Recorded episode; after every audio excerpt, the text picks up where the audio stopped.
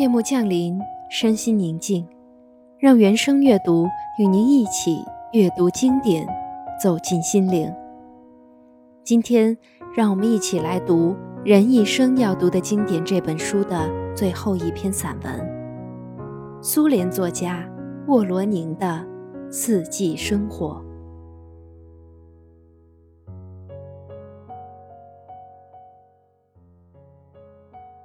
每当清早，我拉起用木条制成的黄色百叶窗时，都能看见它。它高耸挺拔，永远伫立在我的窗前。秋夜，它消融在幽暗之中，不见了。而你若相信奇迹，便会以为它走到别的地方去了，因为不见了。但刚一露出曙光，白昼的一切尚在酣睡，隐约感到清晨的气息时，他又已出现在远处了。我凝视着他，不禁萌生出奇思异想：他想必有自己的生命吧？又有谁知道，如果苍天赋予我认识大自然全部完美的感官，也许我眼前会展示出一个神奇的世界。这个世界具有一切生物所固有的伟大和渺小的感情，这些感情人是无法理喻的。然而，我仅有五种感官，况且由于人类历尽沧桑，这些感官都不那么灵敏了。而他，生机勃勃，他日渐茁壮，逐年增高。如今，我。得略微抬头，才能从窗口看到它那清风般轻盈的、透亮的树梢。可十年前，半个窗框便能把它容纳下。春，它的枝条刚刚摆脱漫长的严冬，还很脆硬，犹如加热过度的金属。春风吹过，枝条叮当作响。鸟儿还没在枝叶浓密的枝头筑巢，然而它已苏醒。这是一天清晨，我才知道的。邻居走到他跟前，用长钻头在他的树干上钻了一个深孔，把一根不锈钢的小槽插入孔中，以便从槽中取出浆汁。果然，浆汁滴了出来，像泪珠那样晶莹。像虚无那样宁静。这并不是您的白话，我对邻居说，可也不是您的。他回敬我：“是啊，它长在我的围墙外，它不是我的，但也不是他的，它是公共的。确切地说，它谁的也不是，所以它可以损害它，而我。”却无法对它加以禁止。他把罐子里的白桦树透明的血液倒进小玻璃杯里，一小口一小口把它喝干。我需要树枝，他说，里面有葡萄糖。他回家去了，在树旁留下一个三公升的罐子，以收集葡萄糖。树枝向没有关紧的龙头里一滴。一滴的迅速流下来。既然流出那么多树枝，那么它破坏了多少毛细管啊？它也许在呻吟，它也许在为自己的生命担忧。我不得而知，因为我既没有第六感觉，也没有第七感觉，更没有第一百感觉、一千感觉。我只能对它怜悯而已。然而。一个星期后，伤口上长出了一个褐色的疤。他自己治好了伤口，恰恰这时，他身上的一颗颗龅牙鼓胀起来，绽出嫩绿的新叶，成千成万的新叶。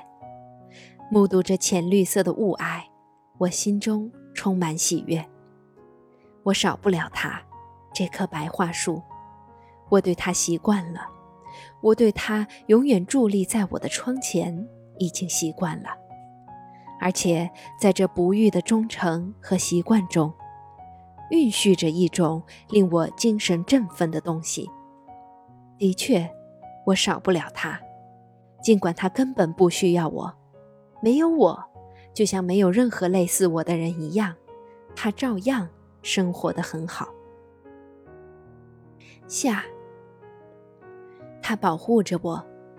我的住宅离大路一百米左右，大路上行驶着各种车辆，货车、小轿车、公共汽车、推土机、自卸卡车、拖拉机，车辆成千上万来回穿梭，还有灰尘。路上的灰尘多大呀！灰尘飞进我的住宅。假若没有它，这棵白桦树会有多少灰尘钻进窗户？落在桌子上、被褥上，飞进肺里呀。他把全部的灰尘吸附在自己的身上了。夏日里，它绿荫如盖，一阵清风拂过，它便婆娑起舞。它的叶片浓密，连阳光也无法照进我的窗户。但夏季屋里恰好不需要阳光，沁人心脾的阴凉比灼热的阳光。强百倍。然而，白桦树却整个沐浴在阳光里，它的簇簇绿叶闪闪发亮，翠绿欲滴，枝条茁壮成长，愈发刚劲有力。六月里没下过一场雨，连杂草都开始枯黄。然而，它显然已为自己储存了已被不时之需的水分。所以丝毫不遭干旱之苦，它的叶片还是那样富有弹性和光泽。不过长大了，叶边滚圆，而不再是锯齿形状，像春天那样了。之后雷雨交加，整日在我的住宅附近盘旋，越来越低沉，沉闷的犹如在自己的身体里发出隆隆轰鸣。入暮时分，终于爆发了。正值白叶季节，风仿佛只想试探一下，这白桦树有多结实、多坚强。白桦树并不畏惧，但好像因灾难临头而感到焦灼。它抖动着叶片作为回答。于是，大风像一头狂怒的公牛，骤然呼啸起来。向他扑去，猛击他的躯干。他倏地摇晃了一下，为了更便于站稳脚跟，把叶片随风往后仰。于是树枝宛如千百股绿色细流从他身上流下。电光闪闪，雷声隆隆，狂风停息了，滂沱大雨从天而降。这时，白桦树顺着躯干垂下了所有的枝条，无数股细流从树枝上流下，像从下垂的手臂流到地面。他懂得应该如何行动，才能岿然不动，确保生命无虞。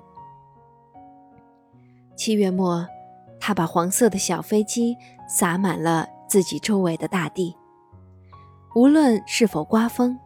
他把小飞机抛向四面八方，尽可能离自己远些，以免他那粗大的树冠妨碍它们吸收更多的阳光和雨露，使它们长成茁壮的幼苗。是啊，他与我们不同，有自己的规矩。